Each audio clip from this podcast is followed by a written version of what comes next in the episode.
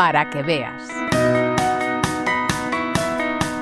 Les cuento hoy una buena noticia para los amantes de la cultura. Fundación 11 continúa en 2024 con su programación en la sala de exposiciones Cambio de Sentido. Ubicada en la sede de Fundación 11 en Madrid, Cambio de Sentido es un espacio reservado a creadores con discapacidad y a aquellos otros que encuentran la inspiración precisamente en eso, en la discapacidad. Enseguida les cuento los detalles de una nueva muestra. Antes, escuchamos a Sonia García Fraile técnico del Departamento de Accesibilidad al Medio Físico de Fundación 11. La sala Cambio de Sentido es la sala de exposiciones de la Fundación 11. En ella, como en todas las galerías, prima la calidad de lo expuesto y también de sus artistas. Y esto es así porque son profesionales, artistas con discapacidad cuyo talento y capacidad creativa es lo más importante. Esta sala está abierta a todo el mundo porque no tiene barreras. La accesibilidad al espacio y a los contenidos es nuestro objetivo y acercar así las actividades culturales a todas las personas. Como les decía, Cambio de Sentido abre sus puertas al público con una nueva exposición. Mercelit y el Bosco es una muestra de 35 dibujos realizados por la artista sevillana Fátima Calderón, autodidacta y creadora de un imaginario propio que cobra vida en todas sus obras.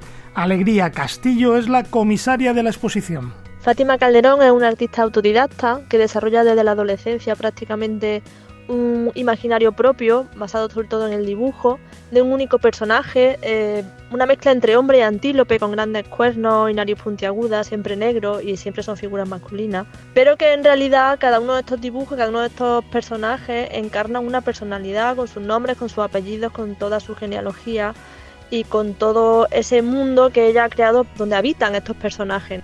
Efectivamente, el artista asume en esta muestra un reto nada sencillo, a través de la figura de su personaje fetiche mitad hombre, mitad antílope, Fátima Calderón reinterpreta en sus dibujos escenas del Jardín de las Delicias, ya saben, el tríptico del Bosco, que forma parte de la colección permanente del Museo Nacional del Prado.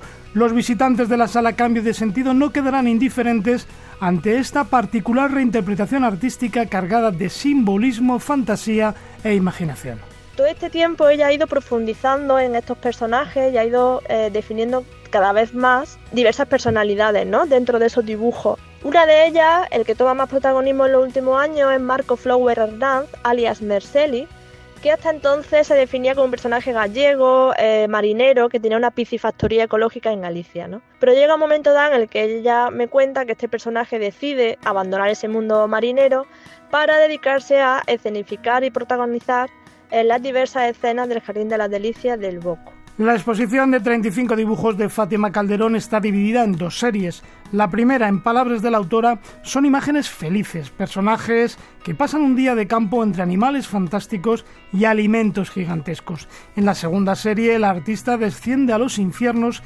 ilustrando los martirios que sufren los protagonistas de sus obras. La exposición reúne 35 dibujos preparatorios de este proyecto faraónico en el que lleva inmersa desde 2019 en el que ella está recreando cada una de las escenas que componen el Jardín de las Delicias del Bosco, tanto del jardín como de la parte del infierno, pero protagonizada y totalmente condicionada a esta morfología eh, del personaje que ella siempre dibuja.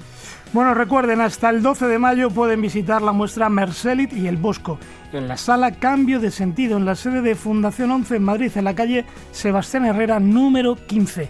La entrada es gratuita en horario de 10 de la mañana a 7 de la tarde. Déjense atrapar por el arte de Fátima Calderón y disfruten de la exposición.